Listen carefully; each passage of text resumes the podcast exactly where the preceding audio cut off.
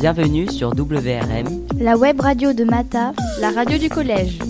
Bonjour à tous, nous nous retrouvons pour notre toute première émission L'univers est une chimère, où nous allons vous raconter des histoires basées sur des faits réels qui dépassent l'imagination.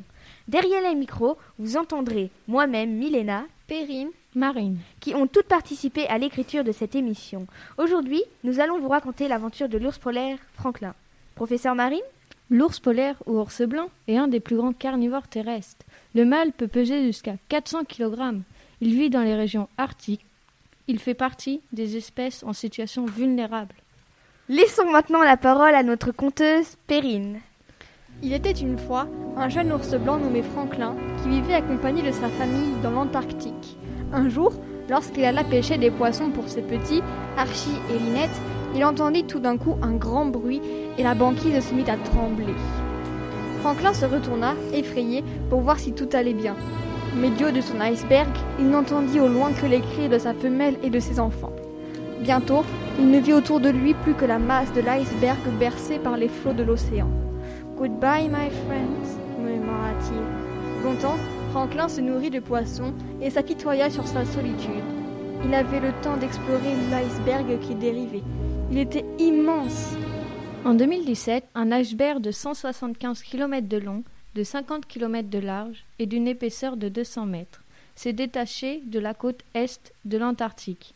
Trois ans plus tard, un courant océanique le propulse vers le sud de l'océan Atlantique. Merci pour ces précisions, professeur, mais retrouvons la suite de l'histoire. Bien plus tard, Franklin aperçut au loin une île. Une lueur d'espoir apparut dans son regard. Enfin, une terre, pensa-t-il. Un commentaire, professeur? L'île Géorgie du Sud est située dans le sud de l'Atlantique, à presque 2000 km à l'est du continent sud-américain. Elle a la moitié de la taille de la Charente-Maritime. Elle est très montagneuse. Elle héberge 400 000 éléphants de mer et 2 à 4 millions d'otaries. Vraiment, que de connaissances, professeur. Impressionnant. Madame la conteuse, continuons l'histoire. Franklin espérait pouvoir retrouver sa famille qui lui manquait terriblement. L'iceberg percuta alors la côte rocheuse de l'île. Sous le choc, Franklin se fait propulser dans les eaux froides et profondes. Goodbye, my friends. C'est alors que Jacques, l'éléphant de mer, plongea pour soulever Franklin hors des flots. Une précision sur les éléphants de mer, professeur. Les éléphants de mer sont les représentants les plus imposants des phoques. On reconnaît les mâles à leur nez en forme de trompe aplatie. Ce sont d'excellents plongeurs. Des scientifiques ont relevé des plongeons à 2000 mètres de profondeur. Voilà l'ours blanc Franklin sauvé.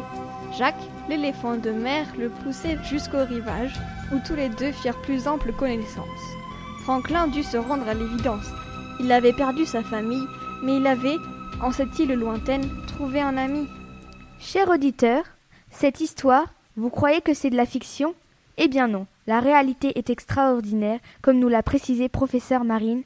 Un iceberg de 170 km de long et d'une épaisseur de 232 mètres en moyenne s'était détaché en 2017 de l'Antarctique. Fin 2020, il s'est dangereusement approché de la Géorgie du Sud, mais heureusement, il s'est en partie désagrégé et les morceaux restants, même immenses, n'ont fait que frôler l'île. Nous vous remercions de nous avoir suivis, Perrine, Marine et moi-même, ainsi que Chloé, Lucas et Sylva à la technique, dans notre émission L'univers est une chimère sur WRM, la radio du collège. À très vite pour une nouvelle émission. C'était WRM, la web radio de Mata. La radio du collège.